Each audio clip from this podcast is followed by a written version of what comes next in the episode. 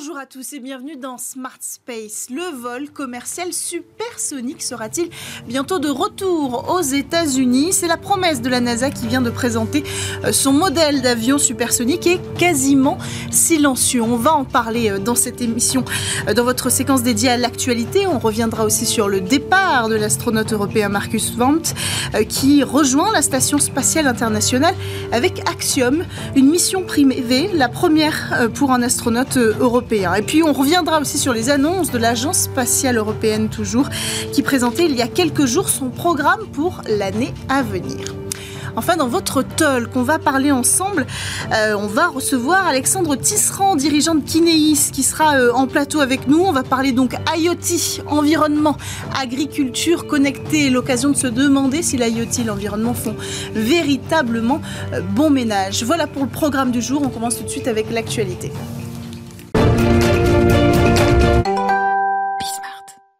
La NASA dévoile donc un tout nouvel avion supersonique, le X-59, conçu avec euh, Lockheed Martin. Présenté la semaine dernière, cet avion supersonique est censé dépasser le mur du son sans créer de détonation dans le ciel. Vous connaissez bien hein, cette euh, détonation. Alors avec 30 mètres de long et 9 mètres de large, l'engin est conçu pour atteindre une vitesse de 1500 km heure à 17 000 mètres d'altitude, le tout sans dépasser 60 75 décibels. Pour vous faire une idée, ça correspond à peu près au bruit, d'une télévision montée euh, très fort ou d'une porte de voiture qui claque. Alors les premiers vols de cette phase de test de 3 ans commenceront cette année, s'effectueront dans le désert ouest américain. Viendra ensuite l'étape des vols au-dessus de cette euh, de zone habitée afin de mesurer véritablement euh, l'effet sonore perçu par les habitants.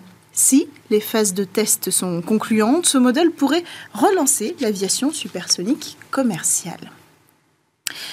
Une mission privée Axiom 3 a décollé cette semaine avec à son bord un astronaute européen. Il s'agit du Suédois Marcus Vandt, astronaute de réserve de la promotion 2022 de l'ESA, la même promotion que Sophie Adenau. C'est la première mission commerciale habitée parrainée par l'Agence spatiale européenne. L'annonce de cette collaboration avait déjà été faite en avril dernier.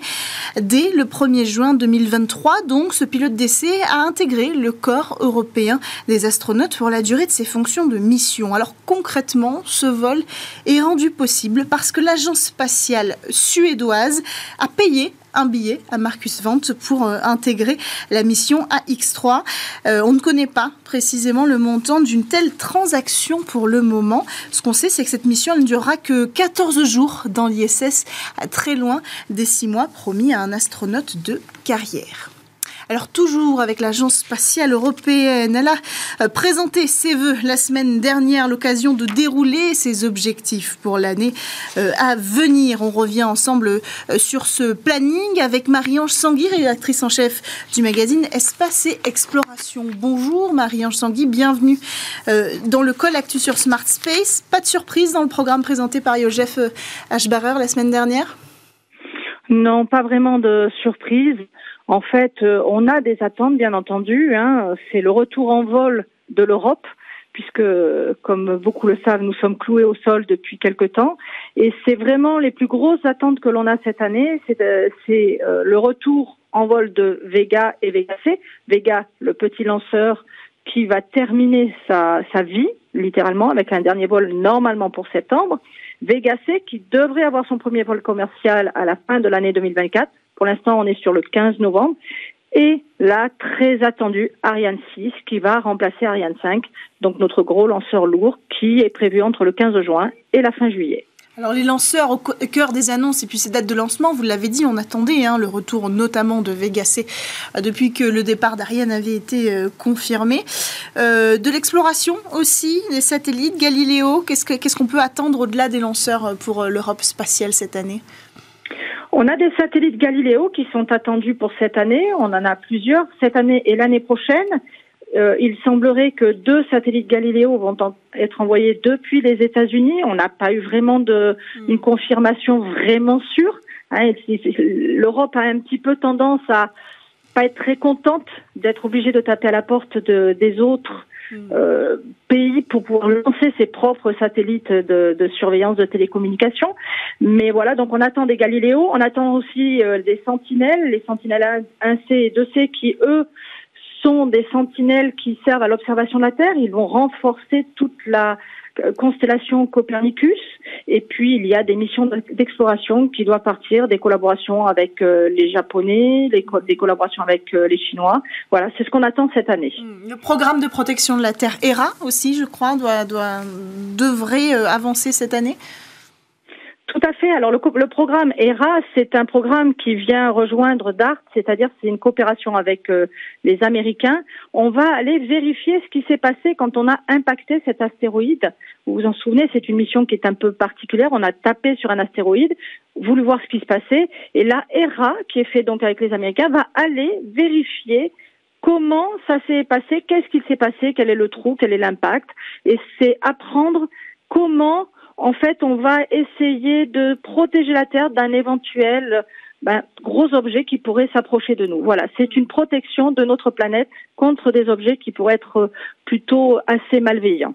Euh, un mot sur les astronautes. On parlait euh, tout à l'heure de l'astronaute suédois Marcus Vance, qui a été euh, de nouveau cité, je crois, pendant, pendant ses vœux, qui sera un premier astronaute européen à partir sur une mission privée telle que celle-là avec l'entreprise Axiom. Est-ce qu'on a du nouveau sur la fin précisément de l'entraînement de la cohorte d'astronautes dont fait partie Sophie Adno non, pour l'instant, alors euh, normalement leur premier entraînement, qui aura duré à peu près un an, va se terminer vers le mois d'avril-mai. Donc à ce moment-là, on, on, va clôturer quelque part. Ils vont recevoir leur diplôme de fin d'études, de, fin d'entraînement, et ensuite on va attendre une, une attribution de mission. On devrait avoir une validation peut-être des premières missions au mois de mai lors du Space Summit qui va se dérouler à Bruxelles, mais on n'a pas encore euh, exactement le nom du premier qui va partir. Voilà, ce sont les, petits, les cinq petits nouveaux. On ne sait pas qui va ouvrir le bal de ces, de ces nouvelles missions. Enfin, je crois que l'Agence spatiale européenne a pas mal parlé d'espace durable. Concrètement, qu'est-ce que ça veut dire? On est en train de s'orienter vers une, un spatial plus vertueux, plus vert, c'est-à-dire qu'on travaille beaucoup sur les, les, carburants, on travaille beaucoup sur euh, la réutilisation, ce qui se fait dans d'autres pays, bien sûr, comme les États-Unis, on parle de, de, SpaceX qui réutilise ses premiers étages, qui, qui vise maintenant les 30 réutilisations. Donc l'Europe est en train de travailler là-dessus, travaille aussi sur des carburants plus vertueux, sur une utilisation de l'énergie, par exemple en Guyane. On est en train de travailler sur l'utilisation de l'hydrogène et du solaire pour euh, être autonome et moins dépendre des énergies fossiles. Voilà, donc toute la chaîne spatiale est en train de tendre vers le vertueux hmm. et le moins impactant au niveau de, notre Terre. Est-ce que vous avez le sentiment, Marie-Ange Sangui, qu'on allait avoir une étape cruciale, un moment peut-être fort, une, une initiative qui allait se présenter en 2024 dans ce sens? Pour l'instant, je dirais que je n'ai pas vu encore de très grandes initiatives. On est vraiment dans des premières études, dans des premières installations. On verra sans doute les, les effets en 2025-2026, mais pour l'instant, ça n'est pas encore opérationnel. Quant à la réutilisation, là, on est beaucoup plus vers la fin de la décennie. On travaille dessus, mais c'est encore très loin. Et vraiment, pour moi, ce qui est important cette année au niveau de l'Europe, c'est de retrouver notre, notre autonomie. Hmm, ça reste la priorité. Merci beaucoup, Marie-Ange Sangui, d'avoir pris le temps de venir débriefer avec nous du, de l'agenda de l'Agence spatiale européenne pour l'année 2024. On enchaîne, quant à nous, avec le Talk sur Bismart.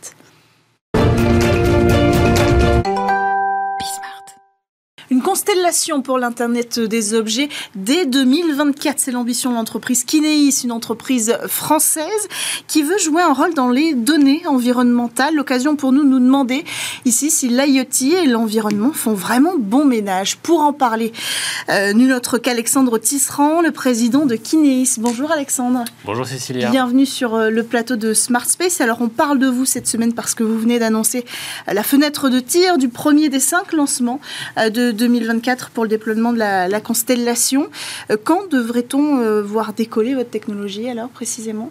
Alors tout à fait, euh, cette semaine on annonce le premier des cinq tirs de la constellation qu'on va lancer cette année de 25 satellites. Et donc le premier tir, la fenêtre de tir est annoncée entre le 10 juin et le 9 juillet. Donc on a une fenêtre d'un mois. Mhm. On connaîtra la date précise quelques semaines avant et deux mois. Mhm. et donc les tirs, les cinq tirs vont s'échelonner sur une fenêtre de 6-8 mois. Donc ça nous emmène à la fin d'année, début 2025, mhm. pour le lancement de la totalité de la constellation. Mais la constellation sera déjà opérationnelle avant la fin de l'année, ou d'ici la fin de l'année, c'est Oui, alors d'autant plus qu'aujourd'hui on, exploite déjà 9 satellites en vol, et donc on a déjà un service opérationnel avec ces 9 satellites-là qui connectent une vingtaine de milliers de, de balises aujourd'hui. Euh, avec ce qu'on va lancer cette année, on aura des premiers services qui seront opérationnels d'ici la fin de l'année, avec mhm. les, premiers tirs, une fois qu'ils auront été euh, recettés en vol, qu'on aura fait tous les tests euh, nécessaires à, à, ça pour une ouverture commerciale digne de ce nom. Et on ouvrira la totalité du service donc, de la constellation en 2025. Mhm. Et alors, vous lancez depuis la Norvège la Nouvelle-Zélande. La Nouvelle-Zélande, pas du tout. C'est un N aussi, mais c'est pas tout à fait. Pas tout à fait. Pourquoi ce choix? Et parce qu'on utilise le lanceur euh, Rocket Lab. Mhm. qui est donc un micro-lanceur, un, petit peu d'ailleurs le seul aujourd'hui qui, euh, qui arrive à tirer son épingle du jeu, puisqu'ils ont mhm. quand même plusieurs dizaines de lancements à leur actif euh, aujourd'hui. Alors pourquoi un micro-lanceur? Parce que nos satellites, donc nos 25 nanosatellites, voilà, on les voit à l'écran, ils, sont, ils sont petits, ils font 30 kilos euh, chacun. Ils font la taille d'une grosse boîte à chaussures, une boîte à bottes, comme je dis régulièrement. Mhm. Ça fait 20 par 20 par 50 cm. Et donc 30 kilos, on les lance par paquet de 5. 5 x 30, ça fait 150 kilos. Et donc, euh, il se trouve que les lanceurs euh, traditionnels, que ce soit en Europe, euh, Ariane même Vega, qui est le plus petit des, mhm. lanceurs européens, je ne parle même pas des, Falcon 9 ou d'autres lanceurs, ils emportent à l'altitude où on va, donc 650 km d'altitude, mhm. ils emportent une masse qui est de l'ordre de 10 fois cette masse-là. Mhm. Donc, du coup, on n'allait pas acheter en fait une, une, fusée complète pour un lanceur complet pour occuper que 10% de la la capacité. Hmm. Comme on va en plus sur des orbites qui sont un peu spécifiques, on a cinq orbites euh, polaires, donc cinq orbites qui sont découpées comme des quartiers d'orange autour de la Terre. Euh, on a toujours une, ou deux orbites qui sont des orbites un peu communes, sur lesquelles on pourrait trouver des, des vols existants, euh, sur lesquels vont d'autres satellites et donc mutualiser des lancements. Mais on n'a rien, on n'a personne qui va faire les cinq orbites. Et donc là, ce qu'on a avec ce micro-lanceur, c'est que non seulement on remplit exactement la capacité de ce lanceur-là, donc on lance nos 150 kg, nos 5 satellites euh, pour chacun des tirs, pour chacun des 5 tirs. Et en plus, du coup, comme on est les seuls à bord, on décide bah, quand on part et où on part exactement. Et donc cette flexibilité, c'est super important pour nous parce que ça nous permet de nous caler vraiment quand on veut, d'être vraiment au plus près du timing euh, projet, donc du timing marché. Hmm. Euh, et voilà. Et donc dans cette gamme-là de lanceurs, donc il y a plein de projets dans le monde, notamment en Europe. Vous en avez forcément parlé ici, c'est sûr. Euh, mais aujourd'hui, en termes opérationnels, on a surtout Rocket Lab. Et donc, c'est pour ça qu'on travaille avec eux hmm. aujourd'hui.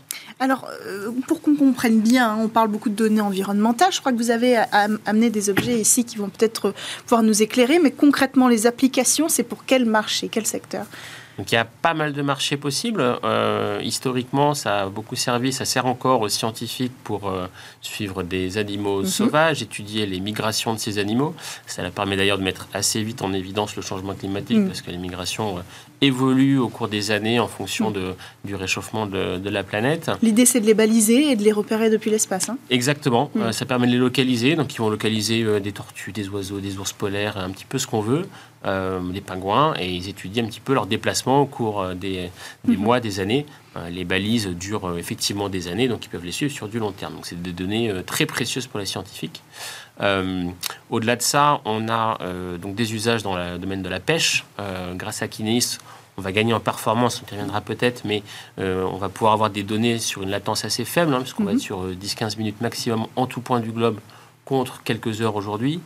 Et donc ça, ça va permettre à des autorités de, pêche, notamment de pêche artisanale, des, mhm. petits bateaux, euh, qui se développent beaucoup euh, au bénéfice des populations locales, et c'est très bien. Euh, mais les autorités de pêche souhaitent monitorer ces bateaux-là mhm. pour éviter qu'ils aillent dans des zones de pêche illégales. C'est ce que fait Unseen Labs aussi, je crois, autre entreprise Alors ils font ça, oui, plutôt sur des gros bateaux. Mhm. Et là, pour le coup, c'est de la détection non coopérative, ce que fait Unseen Labs. Donc c'est des bateaux qui souhaitent vraiment frauder massivement et de les repérer depuis l'espace mm. comme ça. Là, on est sur une logique plus massive mm. euh, où euh, on a des un marché moins niche. Pardon? Un marché moins niche peut-être ouais, Oui, notamment, parce que là on parle de centaines de milliers de, de, hmm. de, pirogues, hein, de, petits bateaux de pêche artisanales qui vont aller euh, chercher du, poisson. Il n'y a pas grand-chose à bord, donc ils ne sont pas très facilement détectables. Mm. Et les autorités leur imposent de mettre une, une petite balise pour euh, savoir où ils sont et aussi euh, leur envoyer les informations typiquement météo. Et donc ça leur sert aussi aux, pêcheurs. Mm. Et donc ça, c'est un usage aussi intéressant pour préserver la ressource en poisson. Mais dans l'environnement, on a aussi d'autres applications intéressantes, typiquement la détection précoce de feux de forêt. Mm-hmm. Aujourd'hui, avec les 3-4 heures de latence qu'on a en moyenne sur le système, Autant poursuivre une tortue au milieu du Pacifique, un point tous les 3 heures sur 10 ans, ça va, on sait faire, c'est très suffisant pour les mhm. scientifiques. Autant si vous voulez détecter un feu de forêt, 3 heures, c'est un peu long. Euh, et donc 10 minutes, c'est parfait, c'est le temps de latence euh, maximum euh, toléré. et alors pourquoi c'est intéressant? Parce que du coup, on a des partenaires qui fabriquent des, petits capteurs, pas très chers. Sont pas très chers aussi parce que comme Kinesis va permettre de massifier les usages, on va gagner en volume mhm. et donc du coup, on va avoir des effets de volume justement sur mhm. ces terminaux-là, donc ils vont être moins chers. Euh, ainsi que la connectivité. En tout cas, donc, ils fabriquent ces terminaux-là, ces, petites balises qui mettent sur euh, des arbres tous les X centaines de mètres avec un petit capteur de CO2 et ça détecte euh, un niveau anormalement élevé de CO2, donc un départ de feu et ça envoie tout de suite une alerte aux autorités hmm. via, via satellite. Mais donc l'idée là, c'est quoi? C'est que vos clients, ce soit les institutions, ce soit les États, ce soit quoi? Oui, tout à fait. à travers notre partenaire, le cas échéant, qui, qui, fabrique ces terminaux, mais oui, mhm. tout à fait. Et en fait, c'est intéressant ce cas d'usage parce que au début, on s'était dit, euh, bah, c'est évidemment intéressant, mais euh, c'est encore euh, des budgets supplémentaires pour les institutions qui n'ont pas forcément. Alors, certes, sauver des arbres, et mm. donc on a tous envie d'habiter les feux de forêt, mais ça coûte cher. Et puis, ces causes-là sont très nobles, elles paraissent nécessaires, mais est-ce que ça fait vivre une entreprise? Est-ce que ah le bah, marché il faut, est suffisamment... Plusieurs, il faut, mm. plusieurs, faut plusieurs applications. Une seule mm. application ne suffit pas. maintenant, il y a quand même beaucoup de forêts sur Terre, et beaucoup de feux de forêt, malheureusement. Euh, et encore une fois, euh, disposer suffisamment de capteurs, ça permet de détecter tôt mm. et du coup d'intervenir tôt. Et, intervenir tôt, euh, ça permet d'économiser les moyens d'intervention. Mm. Quand vous détectez un feu depuis le satellite et qu'il a déjà fait une grande zone sur, sur Terre, c'est, bah, il faut employer beaucoup de canadaires, des camions, etc. ça coûte cher en intervention. Si vous mm. détectez très tôt, vous éteignez tout de suite et vous, vous économisez des moyens d'intervention. Donc si à la fin vous avez besoin que de 3 canadaires au lieu de 4 pour intervenir, vous avez gagné un canadaire. Un canadaire, c'est 70 millions d'euros. Donc, si je comprends bien, l'idée, c'est que n'importe quel prestataire qui, a envie aussi de développer ses propres capteurs peut rejoindre votre solution, c'est ça? Tout à fait. Ce qu'on fait, on développe, nous, à Kineis, euh, deux choses qu'on fait. La première, c'est qu'on développe ces petits euh, modules qui mhm. font 2 cm par 3, on, les voit un petit peu à l'écran, euh, qui permettent de générer toute la complexité des signaux euh, qu'on émet, qu'on reçoit avec le satellite. Et donc, un fabricant de, balises, de capteurs, il prend ce petit module, c'est pas très cher, hein, ça vaut une vingtaine d'euros aujourd'hui, on fait produire ça chez Actia en, France. il rajoute son capteur de CO2, de température, de pression, ce qu'il a envie, une petite antenne, un petit boîtier, et on a quelque chose comme ça, par exemple, qui mhm. se connecte directement euh, au satellite. Donc ça, ça fait euh, deux petites boîtes d'allumettes euh, l'une sur l'autre mhm. pour ceux qui utilisent encore des allumettes. et donc ça, ça permet effectivement à n'importe qui de créer son, son capteur, son objet connecté. Et alors non seulement on fait ça nous-mêmes, donc il faut qu'on nous achète le, le module, on ne le vend pas très cher et plutôt après coûtant parce que nous, ce qui nous intéresse, c'est vraiment développer le, la connectivité. Mais on a aussi euh, depuis commencé à nourrir des partenariats euh, avec des fabricants de puces électroniques euh, grand public, en tout mhm. cas qui sont sur le marché, comme ST Microélectronique par exemple. Et donc sur des puces ST Micro qui font la taille d'un ongle de, petits doigts et qui valent quelques euros sur le marché en disponibilité très grande puisque c'est des puces qui font mhm. plein d'autres choses. Vous pouvez aujourd'hui, grâce à du software qu'on a développé nous, implémenter Kinesis sur ces puces-là. Et donc mhm. pour des fabricants d'objets connectés qui d'ordinaire utilisent déjà ce genre de puce parce que bah, euh, c'est commun sur le marché, hmm. c'est très facile d'implémenter Kinesis. Il n'y a même pas besoin d'apprendre à utiliser ce, module-là. Donc en fait, ce qui est intéressant de voir, c'est que vous avez ce cheval de bataille qui pourrait être l'environnement, mais euh, évidemment, tout le marché de l'IoT va bien au-delà. On parle de consommation, on parle de connectivité. Euh, est-ce qu'il y a une ambivalence qui parfois pose problème dans votre entreprise? Est-ce que euh, c'est là que, qu'on s'interroge sur la compatibilité entre l'IoT et l'environnement? Est-ce que cette surconnectivité est, bien la bonne direction? Là, c'est une très bonne question. Il y a toujours une ambivalence. Dans tout projet euh, d'investissement, dans tout projet industriel, il y a toujours mm. une ambivalence. Comme je dis euh, souvent, le meilleur CO2, le meilleur carbone, c'est celui qu'on n'aimait pas. Donc à partir du moment où on fait mm-hmm. quelque chose, on émet. Et donc la question, c'est est-ce que ce qu'on fait, ce qu'on va émettre, c'est suffisamment utile pour justifier ces émissions? Est-ce que envoyer 10 000 satellites dans l'espace pour regarder Netflix au milieu de l'océan, est-ce que c'est utile suffisamment au regard du CO2 Bon, chacun jugera. Mhm. Euh, moi, j'ai mon opinion sur la question, bien sûr. Euh, nous, on se limite à 25 euh, petits satellites aujourd'hui. Mhm. On a fait notre, notre bilan carbone pour essayer de, quantifier un petit peu tout ça. un message Kinéis aujourd'hui envoyé par une balise, c'est l'équivalent d'un email sans pièce jointe, tout confondu. La balise, les satellites, les lancements, etc. Et combien vous en envoyez par jour? Des messages. Donc, une balise, typiquement, ça envoie quelques messages par jour. Ok. Euh, donc voilà, si on fait le ratio, euh, tout ça au final, ça fait, euh, bah, ça, fait, ça, ça, fait ce genre de, hmm. ça fait ce, calcul-là. Donc c'est pas énorme, c'est toujours plus que zéro encore une fois. Hmm. ça fait 3 grammes de CO2. En fait, la question c'est plutôt est-ce que vous allez maîtriser aussi la suite de l'utilisation de kiné? C'est-à-dire que là, vous apportez une solution qui est assez formidable aussi, puisque c'est toujours transformé en service hein, et, poussé comme ça les sociétés de services pour la connectivité via les satellites. Mais demain, la, la technologie kiné pourrait être sur des mondes connectés. Euh, elle pourrait. C'est pas le plus intéressant parce que encore une fois, on est vraiment sur la sobriété en termes de, données. On envoie quelques messages de quelques dizaines d'octets. C'est très peu. Euh, et ça, pour la simple raison qu'on cherche à avoir des objets qui sont petits, pas chers et très autonomes en énergie. C'est mhm. vraiment ça le positionnement et qui marche partout avec le satellite. Et le très autonome en énergie, il passe par très peu de données. On a même des capteurs qui font des calculs dans le capteur pour n'envoyer que la donnée euh, nécessaire.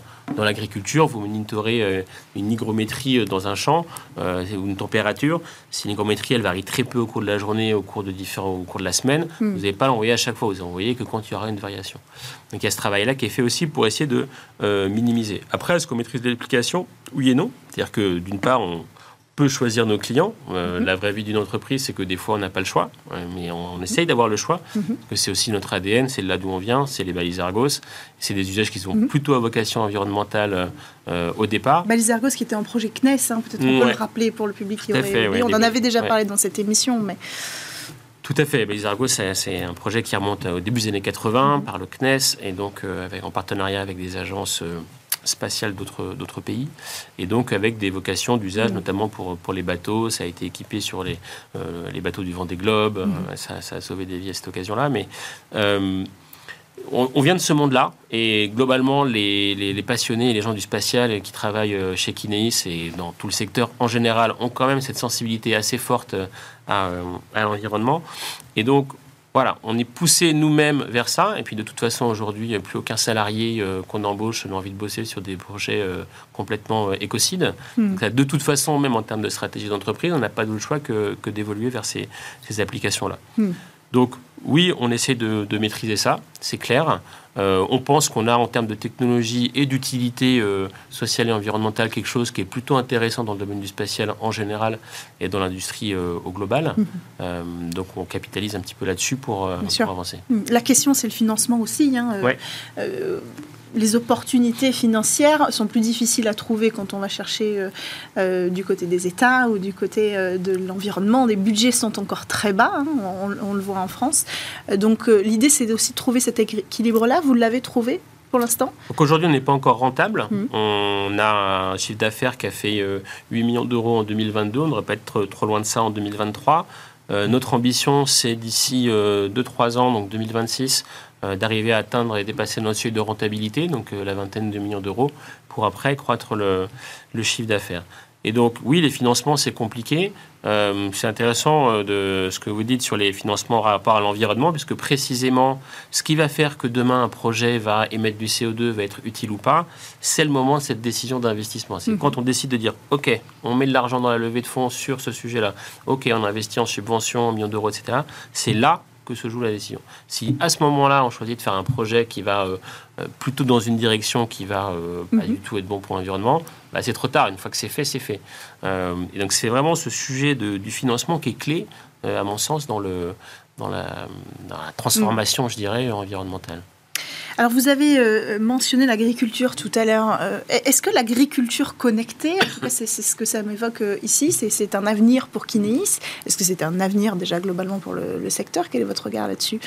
Oui, alors nous on a des applications dans le domaine de l'agriculture, effectivement.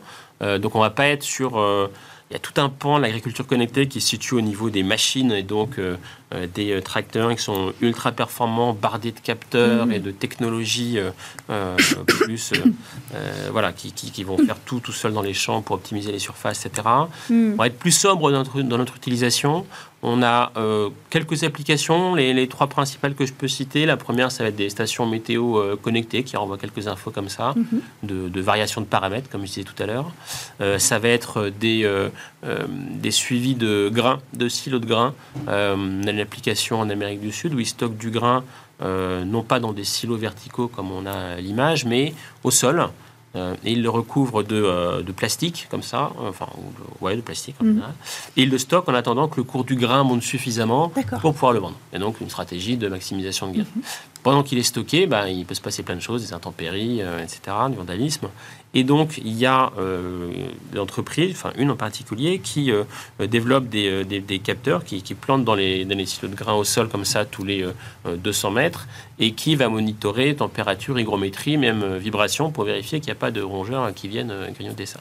Et donc ça, ça renvoie l'information régulière pour éviter de, de faire pourrir des centaines de mètres de grains, ce qui serait un peu, ce qui serait un peu dommage. Et la dernière application qu'on a, c'est dans le domaine de l'élevage, euh, pour le coup extensif, donc euh, sur euh, des zones ouvertes, typiquement en Mongolie ou en Australie, où il y a des suivis de chevaux, de buffles de, ou d'autres animaux, pour comprendre comment ils fonctionnent, comment ils vivent, et du coup optimiser après les points d'eau, les points de nourriture de, de ces animaux-là. Donc ils ne suivent pas toujours tout le troupeau, ils suivent quelques, quelques animaux pour savoir un peu où ils sont, hmm. et ça remonte pareil des informations de localisation et, et d'autres paramètres parfois. Donc ça peut ressembler demain à ça, euh, l'agriculture, euh, même en France, euh, des capteurs dans le sol, des capteurs sur les tracteurs, des capteurs, je ne sais pas, moi en fait on peut tout, tout imaginer aujourd'hui. Je crois que vous mesurez aussi l'eau. Enfin, on peut imaginer plein de choses, clairement. Il faut toujours se poser la question de à quoi ça, sert, est-ce que ça vaut le coup, est-ce que c'est pertinent? Euh, sur la France, il faut savoir qu'aujourd'hui, euh, je crois qu'il y a plus d'un tiers des vaches qui sont connectées en Wi-Fi dans les grandes, euh, dans les grandes fermes agricoles. c'est quelque chose qui m'a toujours surpris, mais ça, ça date déjà de quelques années comme information. On n'en est pas forcément au courant. donc c'est déjà là. Donc c'est déjà là, en fait. Hmm.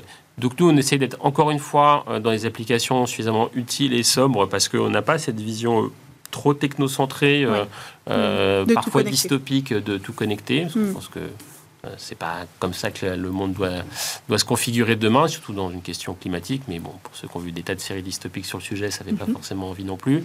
Et donc voilà, on se limite à, ces usages-là, euh, qui sont quand même extrêmement nombreux. Enfin, le, marché est estimé mhm. à plusieurs centaines de millions d'euros. Donc nous, on vise une partie de ce marché-là et on serait mhm. déjà très content d'arriver à faire ça et de rentabiliser notre constellation. Euh, voilà. Merci beaucoup, Alexandre Tisserand, d'avoir pris le temps de venir nous présenter les ambitions de Kinis et puis d'échanger avec nous sur ces questions euh, épineuses mais importantes hein, de, de, la cohabitation entre les technologies que vous présentez aujourd'hui euh, et le climat, l'environnement, qui sont des sujets euh, phares. On l'a dit tout à l'heure, notamment pour l'Agence spatiale européenne, mais pour tous. Merci à tous de nous avoir suivis. On se retrouve dès la semaine prochaine sur Bismart.